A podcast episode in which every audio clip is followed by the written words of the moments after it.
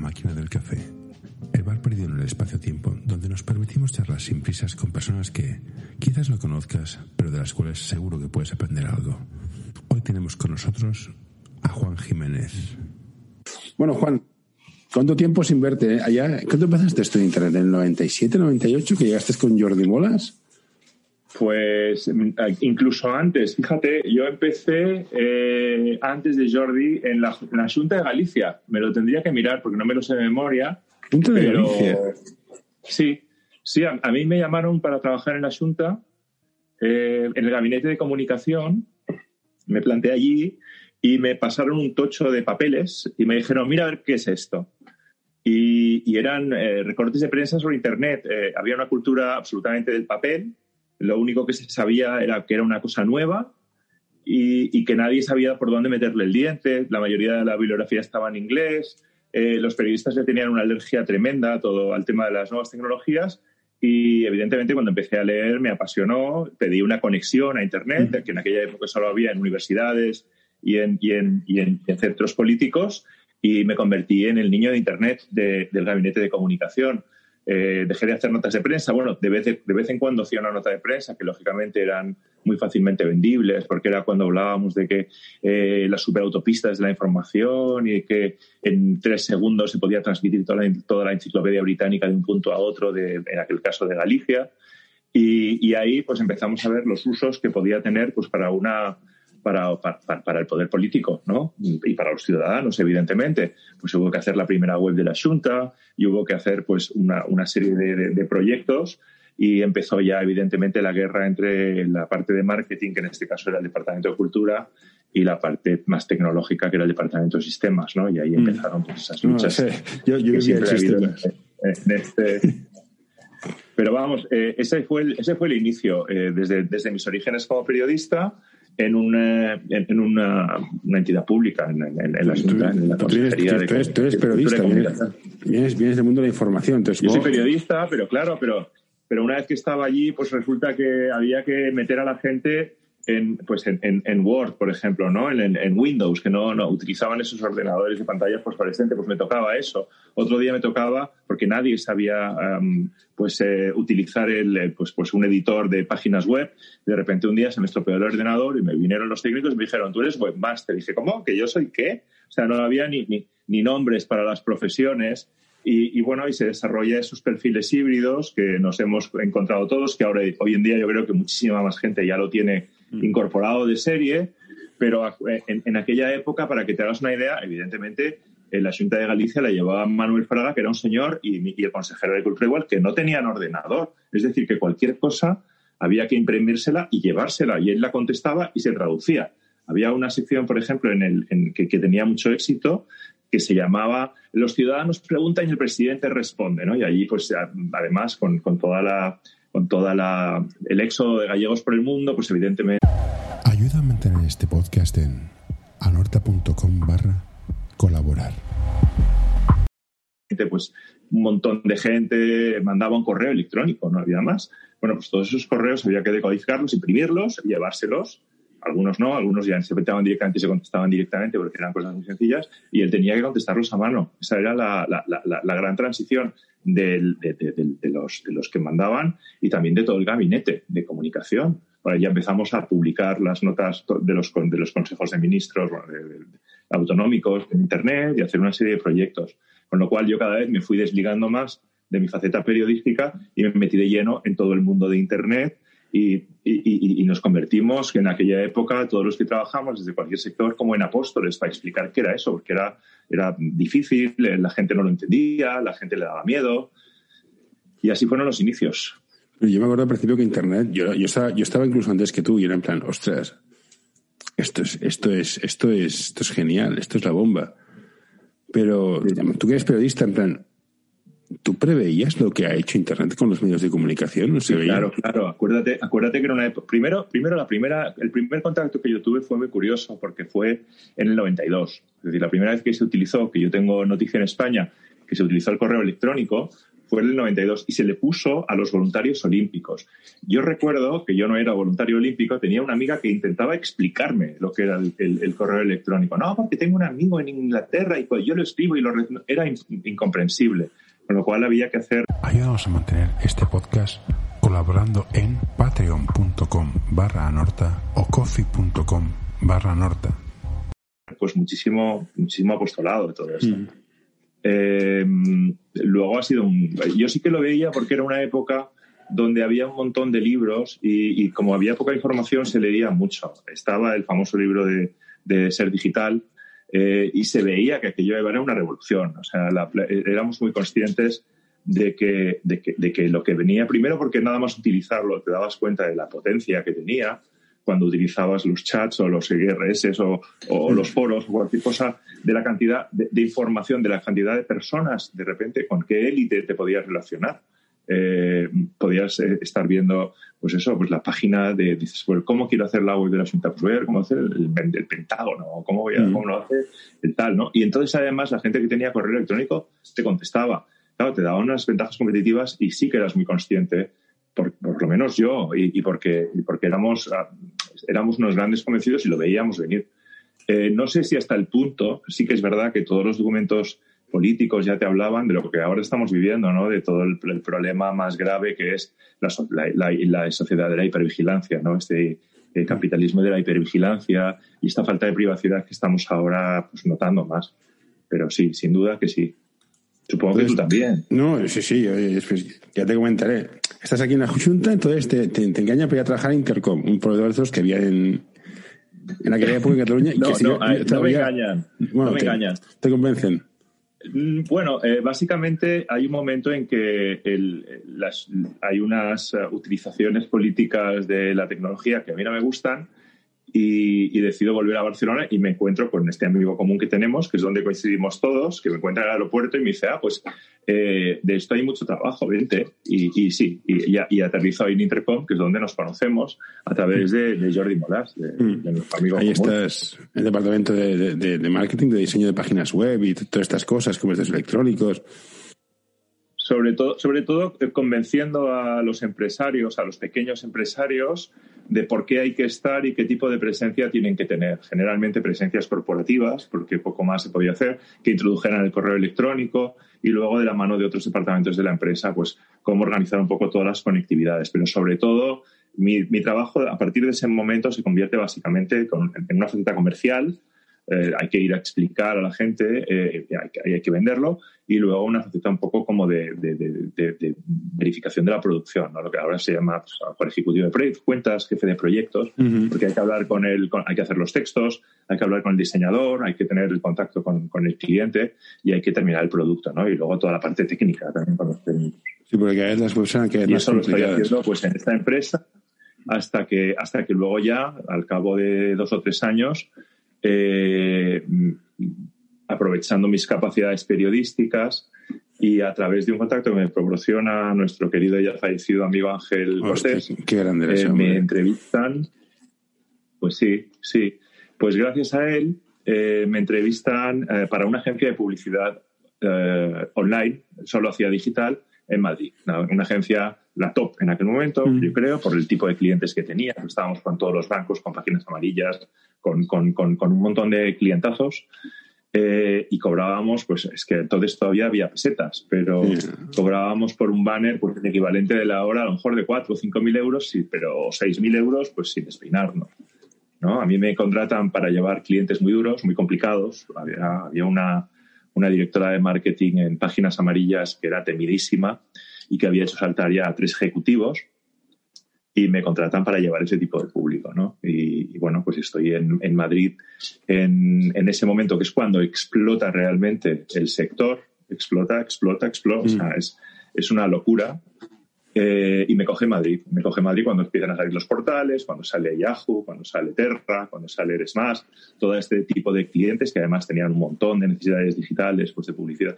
Salen también nuevos operadores, viene a España pues Unidos, viene a España, es cuando sale también eh, los primeros Retevisión y todos aquellos operadores y empieza realmente a generarse todo lo que son intranets y proyectos aparte de lo que nosotros llevábamos más, que eran publicitarios auténticos ya desarrollos tecnológicos de importancia, de envergadura. Empieza a salir SAP, empiezan a salir ya cosas muy potentes integradas con Internet. No solo esto. Y de ahí, pues nada, eh, ¿Eh? No, que sí, que no solo con esto, sino que después te, lanzas al charco, cruzas el charco. Bueno, de, ahí me, me, lían para un proyecto que fue, fue muy curioso. O sea, me llamó una, una compañera de... A mí ya me estaban, estaba un poco ya, después de dos años, en aquella época era una época muy vertiginosa, de muchísimo trabajo y también te quemabas muy rápido, ¿no? Y aparte había un montón de ofertas y un montón de dinero, con lo cual es la única época de mi vida que yo he vivido cosas que nunca más me han vuelto a pasar, como estar trabajando y de repente sonar un teléfono y decir, no digas nada, soy una headhunter, eh, solo di si estarías dispuesto a escuchar. Y entonces recuerdo aquella época eh, ir a ver a Headhunter pues una vez a la semana más o menos. Y también recuerdo que, no sé si por cobardía, yo creo que más bien por sentido común, rechazaba el 90% de los puestos que me prometían, a pesar de que eran unos precios astronómicos, porque no había profesionales y se te pedía eh, unas capacitaciones que muchas veces yo decía, mira, es que no, es que no, no estoy capacitado para esto pero sí me, plantean un proyecto que era apasionante, que es la primera web eh, que hace comercio electrónico, o una de las primeras que hace comercio electrónico en España, que es Diversia y Al Coste. Que es la, Al Coste, es verdad, tío. Eh, Diversia es la primera, la primera web de, que vende vídeos y vende discos y vende libros, eh, antes que existiera Amazon, por supuesto. y tiene una estrategia muy agresiva, tiene mucho dinero y la estrategia que tiene es regalar todo porque la gente no era, no se debía dejar todavía los, eh, su tarjeta de crédito. Decía, aquí me van a robar. No, no había ninguna costumbre, no sabía si te iba a llegar el producto y se apostó por una estrategia que yo estaba horrorizado, eh, que era regalarlo todo. Entonces, eh, de hecho, había un departamento legal que estaba persiguiendo a un videoclub en Sevilla, me acuerdo, porque es que había pedido como tres, teóricamente podías pedir un libro o un disco, mm. había pedido 300 libros y había montado un videoclub, con lo que, con lo que nos robaba, ¿no? Y ahí empiezan los primeros proyectos que fracasan la mayoría, salvo yo creo que Bertelsmann. Eh, este en concreto, evidentemente. Se, la pegó al final Bertelsmann. Yo, yo, yo, estuve, yo estuve en Bertelsmann. Aguantó más. Sí, aguantó hasta el 2001. Exacto. Bueno, pues aquí está también.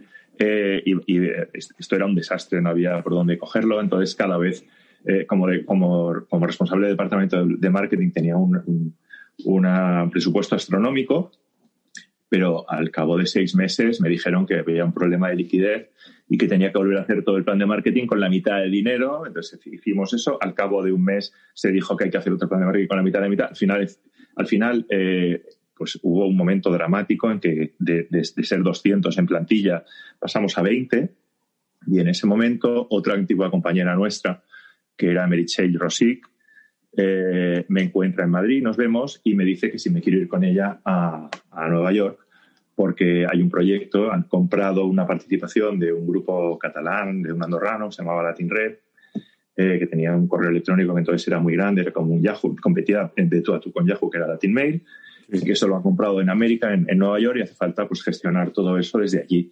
Y yo le digo que por supuesto. Y, entonces, mm, nada, me, me, dice, bueno, pues vete a entrevistar con un señor eh, me encuentro con un señor, con Sacha, Sacha Michaud. Eh, ah, se me fue un montón, Sacha Michaud. ¿Quién es? Yo, eh, ha, hecho? ha hecho de todo, Sacha. Yo creo que lo está. Bueno, es que no, no, no quiero tampoco meter la pata. No, es igual, es igual. Uno de los proyectos grandes de ahora de, de, comercio electrónico. El caso es que yo llego a un edificio y hay un señor que ni me mira la cara, está tecleando y me dice, quisiera ver, sí, cuánto, tal, vale, muy bien. O sea, ni me pregunta ni cómo me llamo, ni quién soy, ni nada y a los tres días eh, me estoy yendo a Nueva York, al lado, de, al, lado de, de, donde vivía John Lennon, al lado de Central Park. A una, un, sí, sí, sí, sí. No, a, ver, la parte guay es esta. Es decir, de repente te plantas en Nueva York, en un edificio que valía, no, no, te puedo dar, eh, era una locura de dinero. Y eso sí, teníamos que compartirlo entre Mary nuestra compañera, y un, y un eh, programador que era como la vaca sagrada de la empresa, era un señor que, raro como todos los programadores de la época, no salía de su habitación, le venían a buscar, lo trataban como él, como un pura sangre. Le venían a buscar la ropa a, casa, se la llevaban a la lavandería, él no se dedicaba más que a, a cuidar su hijo, que era este, este eh, sistema de correo, que, era lo único que, realmente tenía Latin Mail. Eso y lo que valiera su base de usuarios. Y en aquella época todo estaba como muy inflado. Eh, yo tenía una habitación que parecía pues, un, hospicio de, Dickens, es decir, tenía cuatro camas en mi habitación, estaba yo solo, pero toda la gente de la empresa podía venir de vez en cuando pues a, establecerse y estar dos o tres días, era como el regalo. Con lo cual, pues una vez al mes, pues tenía a dos o tres personas, compañeros míos de Barcelona que había conocido, que venían allí pues a pasar, a pasar una temporada por, por Nueva York. Pero por lo demás tenía mi propia habitación enorme, estaba en un pisazo, y, evidentemente eh, en, un, sitio, en, el sector y en el momento. Es decir, la mayor tontería que te puedas imaginar existía allí. Los muebles de diseño, eh, había eran cinco plantas en el Soho, había una, por cada planta había dos o tres comedores, eh, teníamos botiquines llenos de pastillas de café, de cafeína, de lo que quisieras. Eh, todas las fiestas del año se celebraban. Recuerdo, por ejemplo, el 5 de mayo, creo que es, que es el día de la fiesta más importante mexicana, pues venían mariachis por todas las plantas y traían tacos y traían no sé qué. Una auténtica locura. Ahí fue la primera vez, fíjate, que, que, se estampó que vimos una web que te servía comida a domicilio, que era como una alucinada. Hmm. a través de Internet, ¿no? Que tú pedías por Internet y te lo traían en el momento. Todavía la logística no estaba trabajada. No, no, la última milla era un, era un drama no se veía, ahora ya pues ya lo tenemos instalado. Pero en aquella época, que era en el 2000, pues todavía eh, se veían estas cosas. Como todo desde que salí de esta empresa que te he contado de tal, era todo bastante humo, hasta el punto de que, bueno, yo ya había salido corriendo de la empresa de Madrid y cuando llegué a Nueva York, a los tres meses ya me encontré con la primera reducción del personal del 50%, con lo cual esto era, era todo dramático. llegábamos tarde a los sitios. Sí, la sensación de que habíamos, pero llegamos, para mucha gente no llegó. La sensación de que había llegado tarde era, yo tenía un sueldo que nunca más lo he vuelto a ver, ni, ni, sé si lo veré. Eh, además, ahí te pagan cada 15 días, con lo cual era una cantidad astronómica que me permitía vivir en Manhattan ah, bien.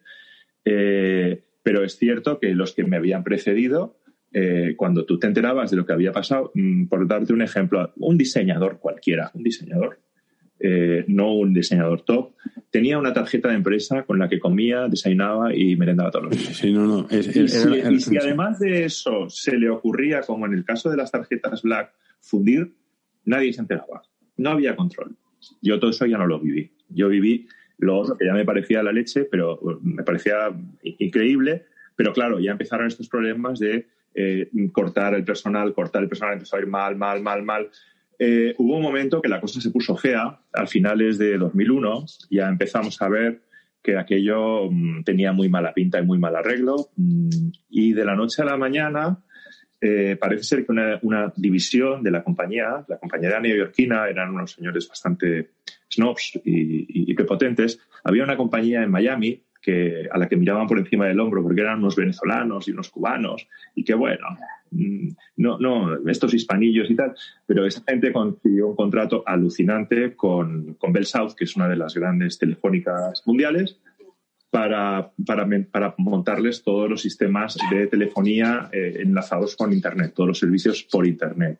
Y también todos los servicios estaban en aquella época de moda de, de, pues, de pagar, de llama al tal tal para votar, de todos, de todos estos sistemas.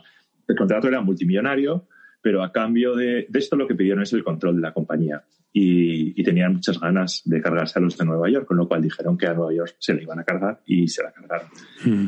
Y dos semanas, tres semanas antes de que pasara esto, a mí me sonó el teléfono y me llamó un señor y me dijo, mira, soy fulanito, soy de la oficina de Miami, ¿te gustaría venir a trabajar a Miami? Y dije, pues sí, sí.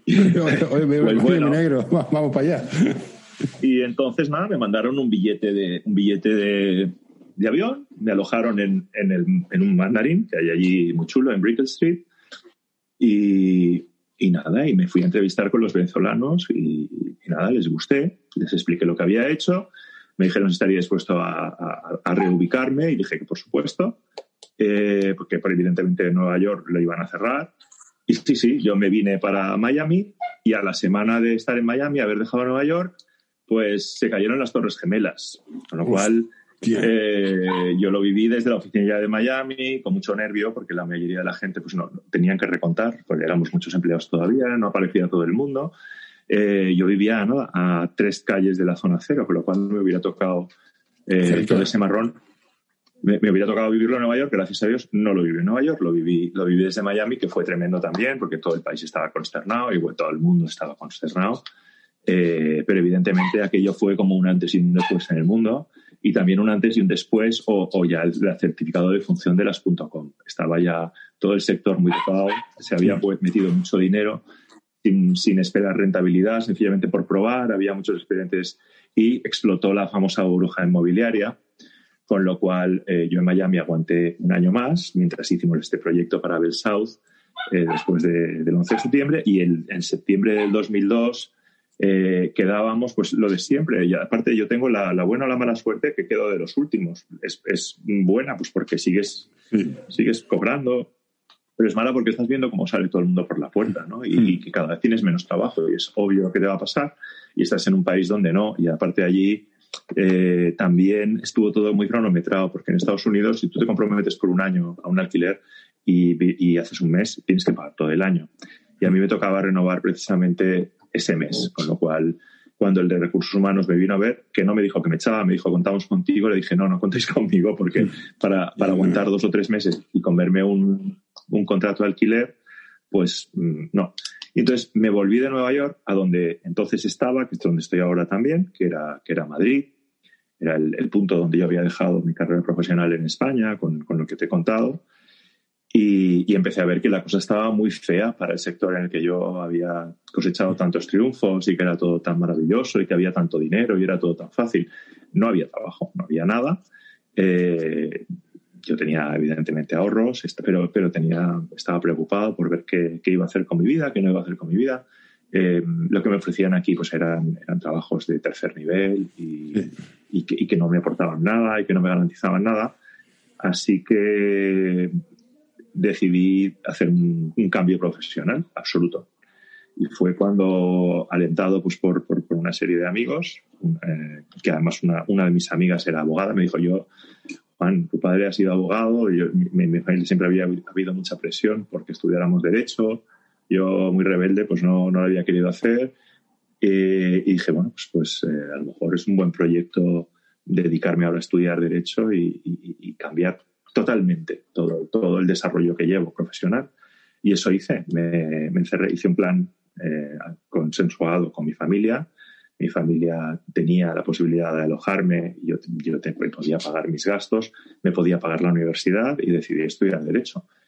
Y, eso fue lo único que hice durante dos años. Me saqué la carrera en dos años. Según me han dicho, solo lo hemos hecho dos personas que yo conozca. Uno era Jordi Soletura, o eso me han contado, y otro fui yo pero solo estudiaba, estudiaba, estudiaba. Evidentemente es que ya, ya tenía pues, unos treinta y tantos, no me podía permitir el lujo de estar a la sopa boba en, en, casa de mis padres. El plan inicial era hacerlo en tres años, en dos años y medio y un Erasmus, pero al acabar el primer año, mm, tengo un hermano que me estuvo pinchando diciendo, Juan, si es que te has sacado todo el primer ciclo, ¿no?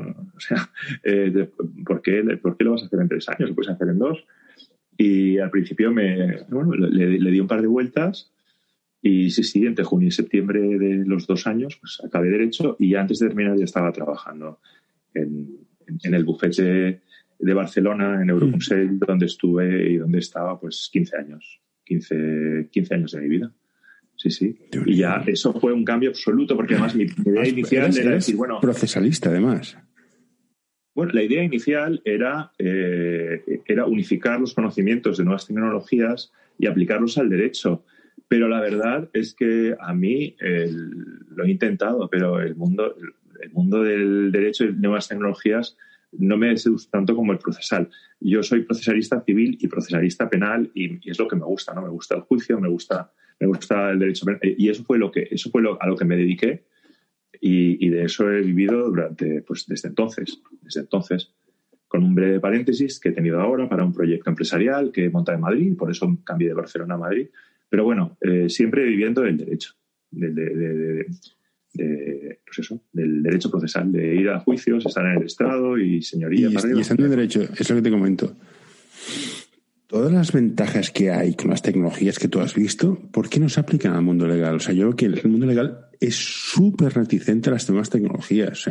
Bueno, hay, hay eh, me recuerda un poco lo que te contaba de la Asunta de Galicia. El, abogado es de los profesionales más alérgicos a la tecnología que yo conozco. Yo tengo la percepción, claro, eh, que esto está cambiando a pasos agigantados. ¿eh? y, es algo que, se arrastra porque también los juzgados lo han arrastrado. hace 15 años utilizábamos el fax, pero es que hace 5 también para enviar eh, a los juzgados para enviar cosas. Las videoconferencias se acaban de implantar. Eh, eso sí, no hay marcha atrás. Ahora ya en el mundo del derecho ya no se utiliza. Hoy quiero recomendarte este podcast. Balap Education es un proyecto educativo y deportivo que busca la formación completa de jugadores y entrenadores. Quieren fomentar su desarrollo basado en la educación del jugador y el entrenador, mediante el análisis de situaciones reales de baloncesto desde diferentes puntos de vista Hoy quiero recomendarte este podcast. El alma del juego by Soul Basketball, el podcast en el que charlaremos con personajes del mundo del básquet con diversidad de carreras, funciones y experiencias para que nos acerquen al alma de nuestro deporte, el baloncesto. El fax, ya tenemos la firma electrónica y la mm. presentación electrónica de documentos, ya tenemos la videoconferencia instalada. O sea que sí que ha habido, ha habido, esa, esa, reticencia porque es un sector muy conservador, porque Sí, sí, perdona.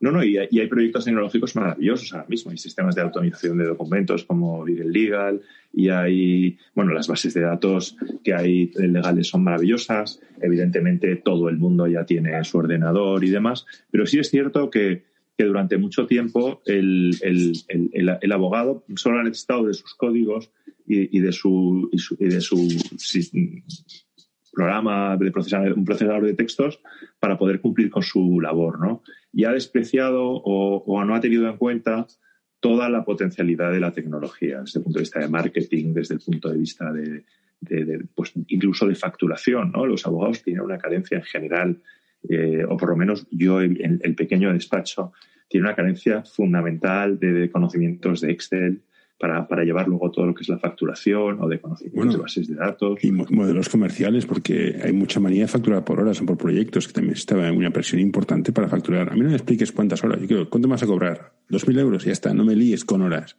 Sí, sí, sí, sí, sí, eso ya se ha acabado, salvo en algún despacho grande. Eso de facturar por horas, por lo menos... Eh, y yo eh, siempre he trabajado como abogado mm, independiente, digamos, o sea, por mi cuenta, eh, me he integrado en despachos, pero siempre como freelance o como mm. abogado independiente por cuenta ajena. Entonces, eh, este tipo de, de, trabajo es muy difícil cobrarlo por horas. No se cobra por horas, se cobra por tanto. Te voy a cobrar tanto y hay otra, otras partidas. Sí, a tanto, a éxito o lo que pero sea. Igualmente, pero igualmente tienen que facturar, igualmente tienes que hacer, tienes que aplicar un 15%, descontar un no sé qué, aplicar un descuento. Y la gente es muy raro que sepa utilizar una hoja de cálculo.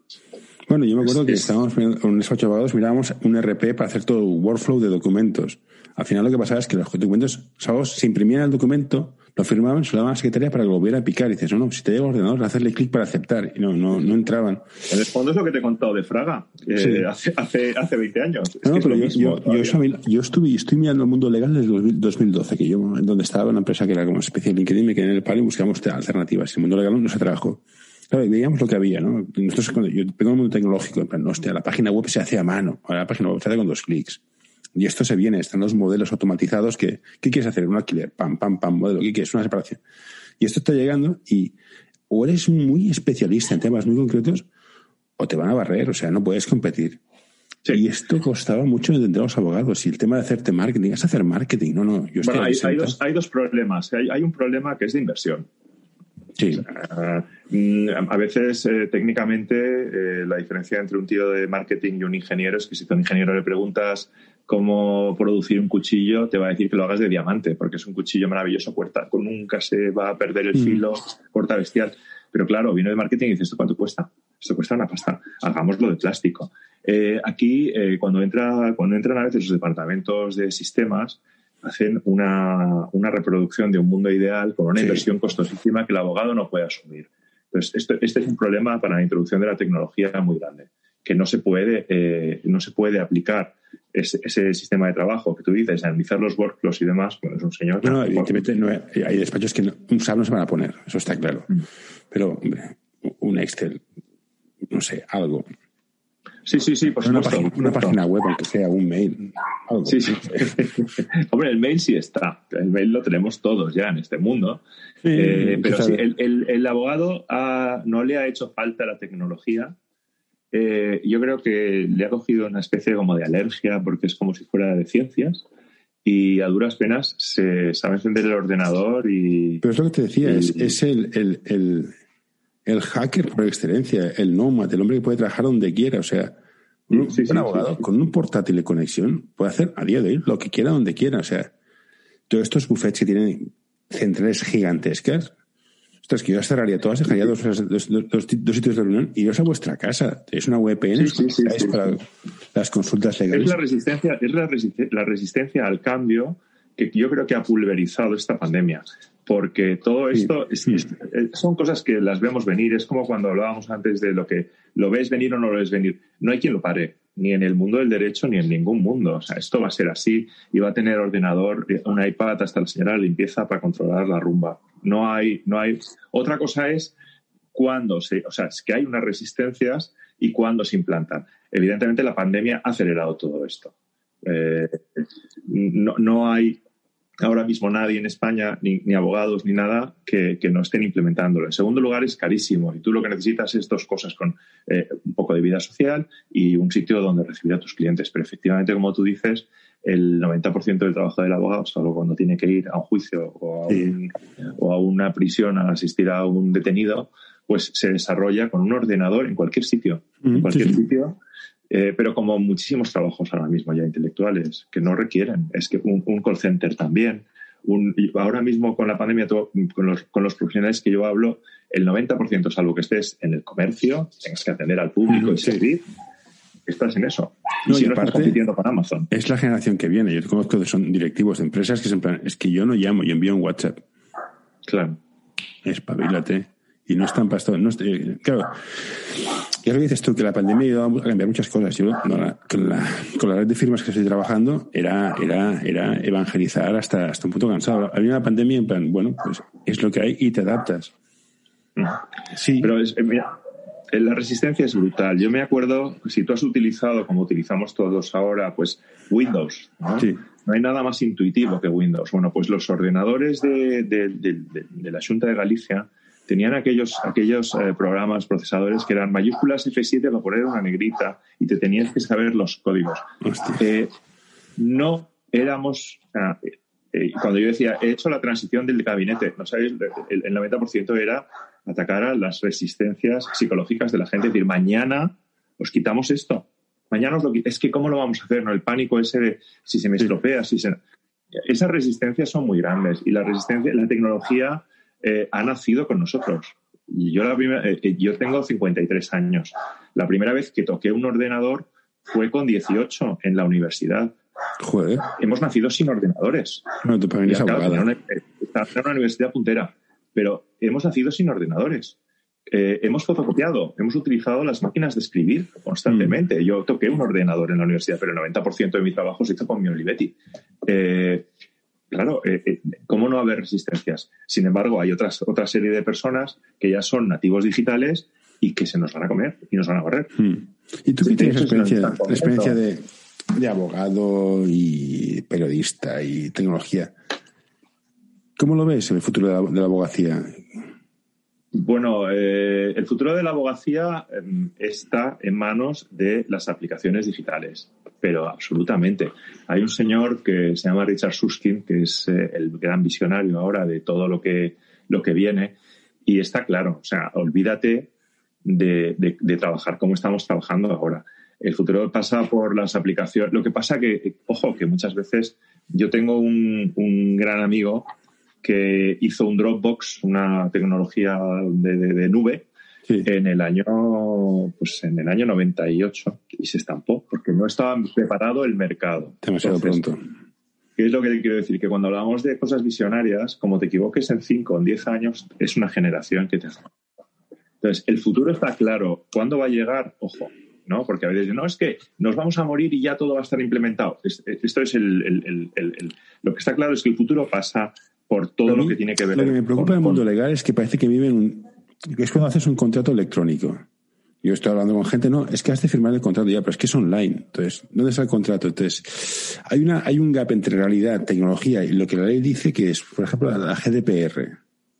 Mm. Yo la he leído y no hay, no sé, no se puede. No lo entiende nadie. No, Sí. El, documento digital, el, el documento es una prueba y las pruebas los abogados las necesitamos físicas. Es muy difícil para un abogado hacer la transición del papel al digital. Y Es nunca que- la va a poder hacer al 100%. Y nunca Ya, la va a poder hacer al 100%. Pero eso, eso crea complicaciones a, a todos estamentos, ¿eh? Porque, Claro. o sea, nosotros eh, montamos una web para una empresa, ¿no? Necesito el certificado de, G- de GDPR. Dices, mira, haces esto de aquí y ya funciona. No, porque necesito la prueba física. Dices, no, que lo rellene, que le haga una foto y me la envíe. Dices, pero tú estás, ¿pero ¿qué estamos hablando? No, Y es, es que es así, es, es que es, la, la resistencia y la dificultad de la tecnología. El, el, el burofax, por ejemplo, ¿no? Un sistema de notificación de correos. Cuando existen sistemas de notificación certificados notarialmente. Hmm. Pero claro, yo que no soy una persona que me considere analfabeto digital, es más, soy una- un usuario avanzado, pues es verdad que yo un burofax cojo eh, en cualquier despacho, se lo das a una secretaria y no sabes ni cómo funciona. Eh, meterte a ver los sistemas de notificación, cómo funcionan electrónicamente y técnicamente, y que luego además no te ahorren necesariamente mucho más, porque tampoco, cuando vamos a, el- la tecnología es muy barata si vas a los sistemas de Google y demás, pero en cuanto te sales de ahí, la Ah, no, tecnología que no, se van a crujir y funciona como el culo. LexNet es la que usan los procuradores. Peta cada dos por. LexNet lo utilizamos, es el sistema de notificación. No, Pues- no funciona. Yo no lo- Bueno, es un- eso es una de las figuras que yo creo que, que- que tiene que desaparecer. Por desgracia, tengo amigos procuradores, pero eh, ¿qué sentido tiene eh, la figura del procurador cuando existen sistemas de notificación? Bueno, electrónicos? igual que el notario para mí. Yo el notario lo entiendo. O sea, son figuras que. Bueno, el notario, el notario da fe, el notario da fe. Sí, Es- es ¿a, qué precio? También, es, una discusión, una discusión de- a otro nivel. Da fe a un precio y dices, a ver, mm, bueno, vale, parlemna. Yo no estoy de acuerdo contigo en lo del notario. Sí, estoy co- el procurador sí, porque el procurador es, es un señor que va al juzgado y ¿para qué vas a ir? Si, si, pa- para que le not- para darse por notificado. Mm. En, en los juicios penales, en de hecho, la- en, en- los procedimientos penales, por ejemplo, hay toda una primera fase donde el procurador no está y funcionan perfectamente. Funcionan perfectamente. Toda la instrucción, hasta que pasamos a la fase de juicio, no es necesario. En, en, el, en, en- en- en civil, a veces tienes procuradores muy buenos, pero eh, eso sí que es una figura que es, exig- que es exigida, obligatoria por ley, que, que con las nuevas tecnologías ha perdido todo el sentido. Ha perdido todo el sentido. Y que los procuradores en en 10 años, eh, pues mm, Bueno. no es una buena idea montar ahora un despacho de procuradores. Cada vez serán menos, más concentrados, y los que van a sobrevivir son los que tienen precisamente tecnología, porque todo el, el trabajo del procurador es notificar, que no se pase un plazo, que, y todo eso es tecnología. Sí, No hay nada de valor añadido. No hay valor añadido en la figura del procurador hoy en día, por desgracia. ¿Y qué te voy a decir? Tía, Has tenido una vida, una vida apasionante, pero a nivel personal, hostia, tu vida debe ser diversa, pero hostia, formar, formar algo es complicado. Porque te- o, o, bueno, Sí, no, yo- la amiga, yo la no amiga en he- común que te llamó para ir a Estados Unidos, al final, con su pareja lo han conseguido hacer, pero hostia, han usado tecnología para, para, para estar en contacto. O sea, tener una vida Yo he renunciado a mi vida personal. Ah, vale, He vale. renunciado a mi vida personal. Mm. Eh, pero, pero por vocación, no, no, Que- no es que haya renunciado, bien. Juan, ¿eh? No- pero no por voca- no, no, no ha sido una no he tenido que elegir entre mi vida personal y mi vida profesional. Si tuviera que elegir, a lo mejor te podría explicar otras cosas, pero realmente todos los años que yo estuve viajando, porque estuve en Madrid, estuve en Nueva York, estuve en Valencia, estuve en Barcelona, estuve en Santiago de Compostela, o sea, fue una época en la que no me planteaba tampoco, tampoco Mm. la, la Sí. vida personal. Los 15 años que estaba en Barcelona han sido los más estables de mi vida eh, eh, y ya no, no llevo ese ritmo. Mm. No, no, Ya, eh, era una, cosa que pensaba. Yo, claro, yo Sí, sí, sí, sí, claro, claro. no. Yo me, me cogí, tuve pareja, ya conoces tú. De hecho, fue, creo que te sustituí tú a ella o ella a ti, no sé cómo fue. Ella, Ella a ti. coincidimos y ella se fue. Sí. Claro, si, si tenemos este ritmo, es que nos veríamos por WhatsApp. O sea, que es complicado. Pero bueno, Sí, me ale- sí, me sí, alegro sí. que, que la- bueno, al final es lo que decía, que la vida es lo que te pasa mientras haces tus planes. O sea, te van pasando cosas y vas navegando con lo que te va ocurriendo. Y bueno, ahora que estás en Madrid, has vuelto, tienes un proyecto de flores. ¿Qué, qué, quieres hacer? Porque te veo que eres de culo inquieto. Eh, bueno, es un poco lo que tú has dicho. Estoy utilizando eh, mi cabeza y, mis herramientas tecnológicas para reorganizar todo el tema legal que quiero. Voy a volver al de, estoy volviendo al derecho. Ya estoy trabajando. De hecho, estoy trabajando cosas con Barcelona gracias a las nuevas tecnologías y recuperando clientes por ese lado. Y luego, pues, eh, estoy desarrollando pues todas las habilidades pues de comunicación. Están saliendo temas que de momento no tienen nada que ver, pero hasta que me oriente, pues voy, voy utilizando, pues como correcciones, de textos y, escritura y demás. Pero sobre todo es la vuelta al mundo del derecho, que es lo que he hecho siempre. Es un proyecto, ha durado dos años, eh, está bien. Estoy donde quiero estar. que yo, yo, tenía una apuesta vital por Madrid que quedó interrumpida cuando volví a Barcelona, pero me fue tan bien que no, no la pude despreciar. Pero yo realmente, a mí me apetece y me gusta Madrid, me gusta muchísimo Madrid. Con lo cual es hacer lo que hacía allí, pero aquí. El bocata calamares está muy bueno. Yo soy de Barcelona y, bueno, también hay, hay días que me apetece irme de Barcelona por razones que no el cuento, pero que apetece irse a veces, porque esto. Pero bueno, oye, pues fantástico. Entonces, hay, mucha vida, hay mucha vida cultural, hay muchísima. Eh, eh, no hay playa, pero tienes todas las playas de España. sobre todo hay mucha gente, es muy abierta. Es, una capital. Sí, dicen que en Madrid hay de todo menos madrileños. Efectivamente, pero nadie, pero a nadie le van a echar en cara eso. No, no, no, es otra historia. Yo, puedo decir, yo soy madrileño y no voy a decir tú qué dices. Es lo que más me encanta de Madrid, claro. Así que yo muchas veces digo, nosotros los madrileños me quedo más ancho que pancho. bueno, eso es bueno. Yo aquí no puedo decir nosotros los catalanes porque, bueno, eso es otra historia. es, un poco más denso el tema, es un poco más denso. es una de las también por las que yo me fui.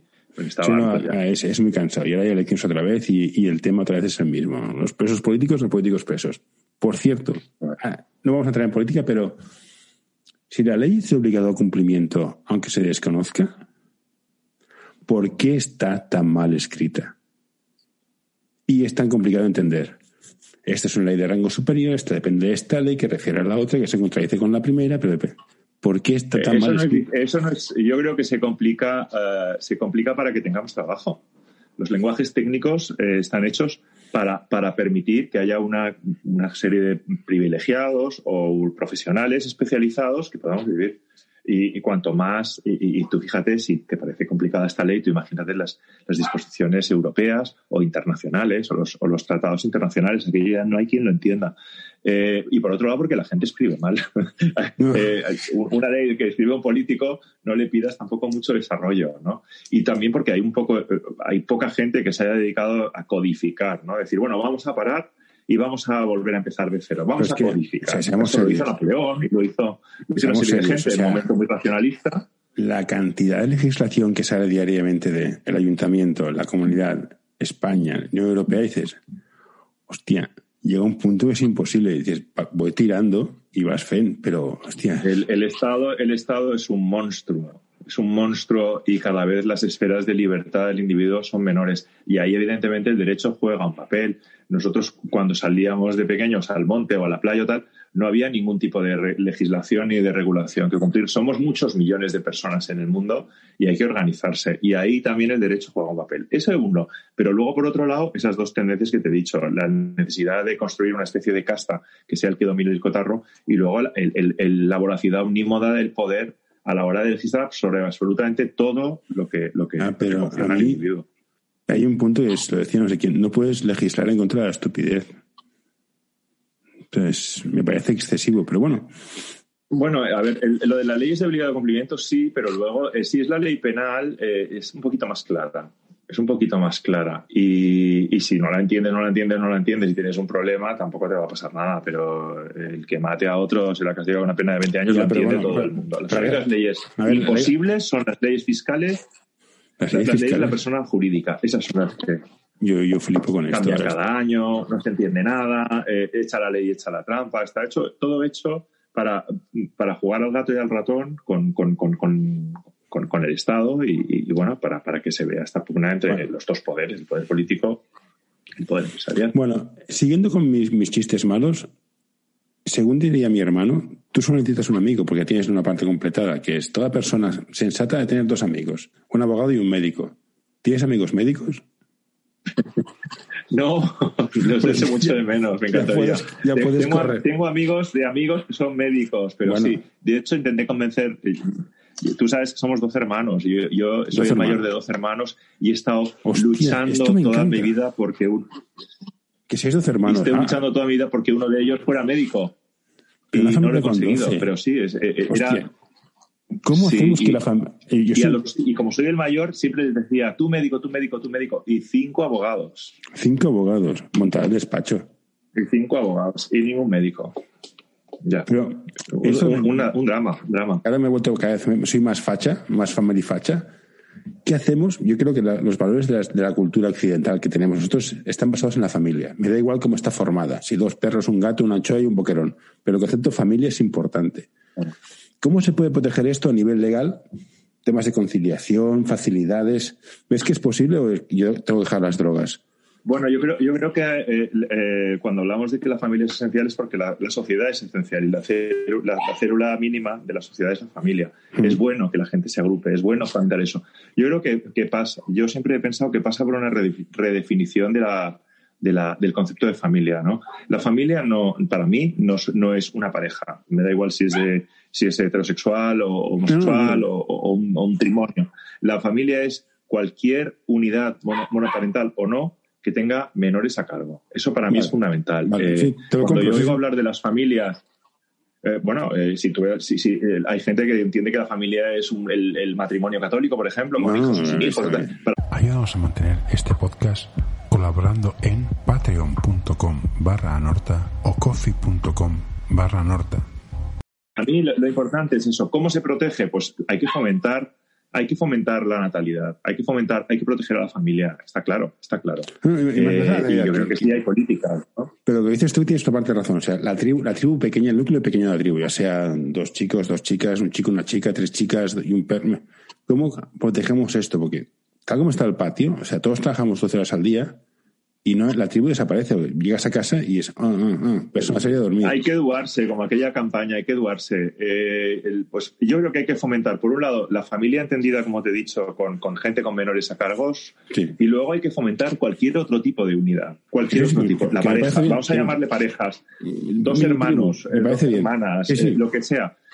Eh, ¿Por qué? Porque es que, es que va a ser imprescindible, porque muchos de nosotros eh, a lo mejor no llegamos a la edad de jubilación con los mínimos necesarios y la única posibilidad que vamos a tener que, que sobrevivir como sociedad, en una sociedad envejecida, todos los que somos producto del baby boom, y que vamos a ser un coste altísimo para el Estado, la única manera de que el Estado ahorre dinero es fomentando esas uniones. Entonces, por un lado, la familia, porque si la, la familia es la que va a permitir equilibrar o, o- o invertir la tendencia a, a la natalidad cero que tenemos en nuestros países. Y por otro lado, la pareja o la unión o, Sí, o el duaje, fomentar que la gente fomentar que la gente viva eh, no viva sola. Es, es antieconómico es perjudicial en general para- ojo viva la libertad humana pero que desde el punto de vista de los poderes públicos es de- deseable que la gente se, se entrelace se comparta y viva en, una- en un entorno de, de, de- de- Sí, comunidad aquí estoy, de acuerdo. ¿eh? Dices tú que, que cada cual haga lo de su capo un que no sea obligatorio. Y la libertad es fundamental.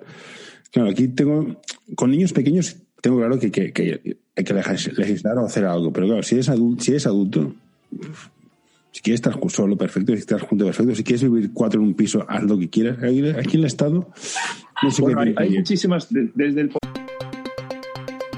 Envíanos tus sugerencias a info.anorta.com o en nuestras redes sociales. poder hay muchísimas medidas. Por ejemplo, tú fíjate ahora lo que se está haciendo, que me parece acertadísimo, de las medidas para protección de comunidades vulnerables en el, en el tema del alquiler, por ejemplo, Sí. ¿no? Y sobre todo frente a grandes tenedores. Bueno, pues es, imagínate solo eso. O sea, el 90% de la preocupación del Estado y de los ciudadanos es, es el alquiler. Eh, puede que haya unas disposiciones, nunca perjudicar al que quiera vivir solo. No, no, por nunca, supuesto. pero sí fomentar, fomentar una- unas leyes de alquiler que, que fomenten este tipo de este tipo de uniones de convivencia solo con, con tocar la ley de arrendamientos y permitir algún tipo de ventaja mayor, mayor duración, mayor limitación de la, de la renta en un momento dado a partir de determinada edad. Todas esas cosas ayudan a, a- a estos conceptos de familia. Sí, porque Y lo, que la- lo que siempre se ha hecho de políticas activas, de fomento de la natalidad, de descuentos por familia numerosa, no, nunca estás perjudicando a nadie. Sí, sí, Estás padre Juan es una premiando buena y facilitando que el resto Ser padre es una ruina financiera. O sea, te lo, pi- piensas fríamente, es una ruina. O sea, porque son la bomba y me los quiero un montón, pero es una ruina financiera. Entonces, un punto. Pero bueno, tienes razón en el tema de la familia, porque claro. estaba pensando en la crisis del 2008, que cayó todo Cristo, se aguantó España por, la- por los abuelos, que no tenían pensión. Claro, A ver qué pasa ahora. No sé. Espérate. Pero bueno, Pues por ahí vamos. O sea, no sé, tú. Tú mucho. social, o sea que tampoco. ¿Eh? Tápate mucho cuando salgas a la calle. No, te que te tapes mucho cuando salgas a la calle. Sí, no, no, no. Bueno, aquí. Sí, bueno, aquí además de, además de la pandemia nos hemos aguantado a Filomena, que nos ha dejado estupendos con, con, con nieve y con árboles caídos por todo Madrid. O sea que Pero bueno, estamos ya en. Pero, Ana, cuando seas abuelo, o seas el abuelo, o, o- o hagas este tío loco para los, los hijos de, de, de sus hermanos, podrás contar historias de yo pasé una pandemia y una filomena. Eso es, es un punto. Sí, que, a- fin de cuentas es una historia es una historia bastante triste en comparación con todo lo que nos han contado a nosotros. Pero al final una pandemia en comparación con una guerra y una posguerra, pero, oye, ya, pero es lo que tenemos. eh, no- no sé. Vale, pandemia contra, Sí, contra sí. guerra, pier- pierde, pierde pandemia. Pero es más global, no sé. Oliver. Oliver Twist era muy Es- triste, es- este, este- pero vendía. nos va a marcar, nos va a marcar, Sí, sí, sí, nos va a marcar eh, y evidentemente va, va a rellenar nuestras anécdotas de por vida. Eh, yo quiero pensar, sigo siendo muy optimista, quiero pensar que, que esto se va a acabar y vamos a volver a otra normalidad. No, no soporto lo de la nueva normalidad. Pero bueno, que eso da para un debate No sé, también. yo necesito que se acabe pronto. ¿eh? A mí me está afectando ya el cerebro. Tenía, tenía dos neuronas y una ya se me ha fundido, o sea que espero que cambie pronto. En fin, Juan, no te robo más tiempo, llevamos 55 minutos. Voy a hacer el botón de parar, pausar.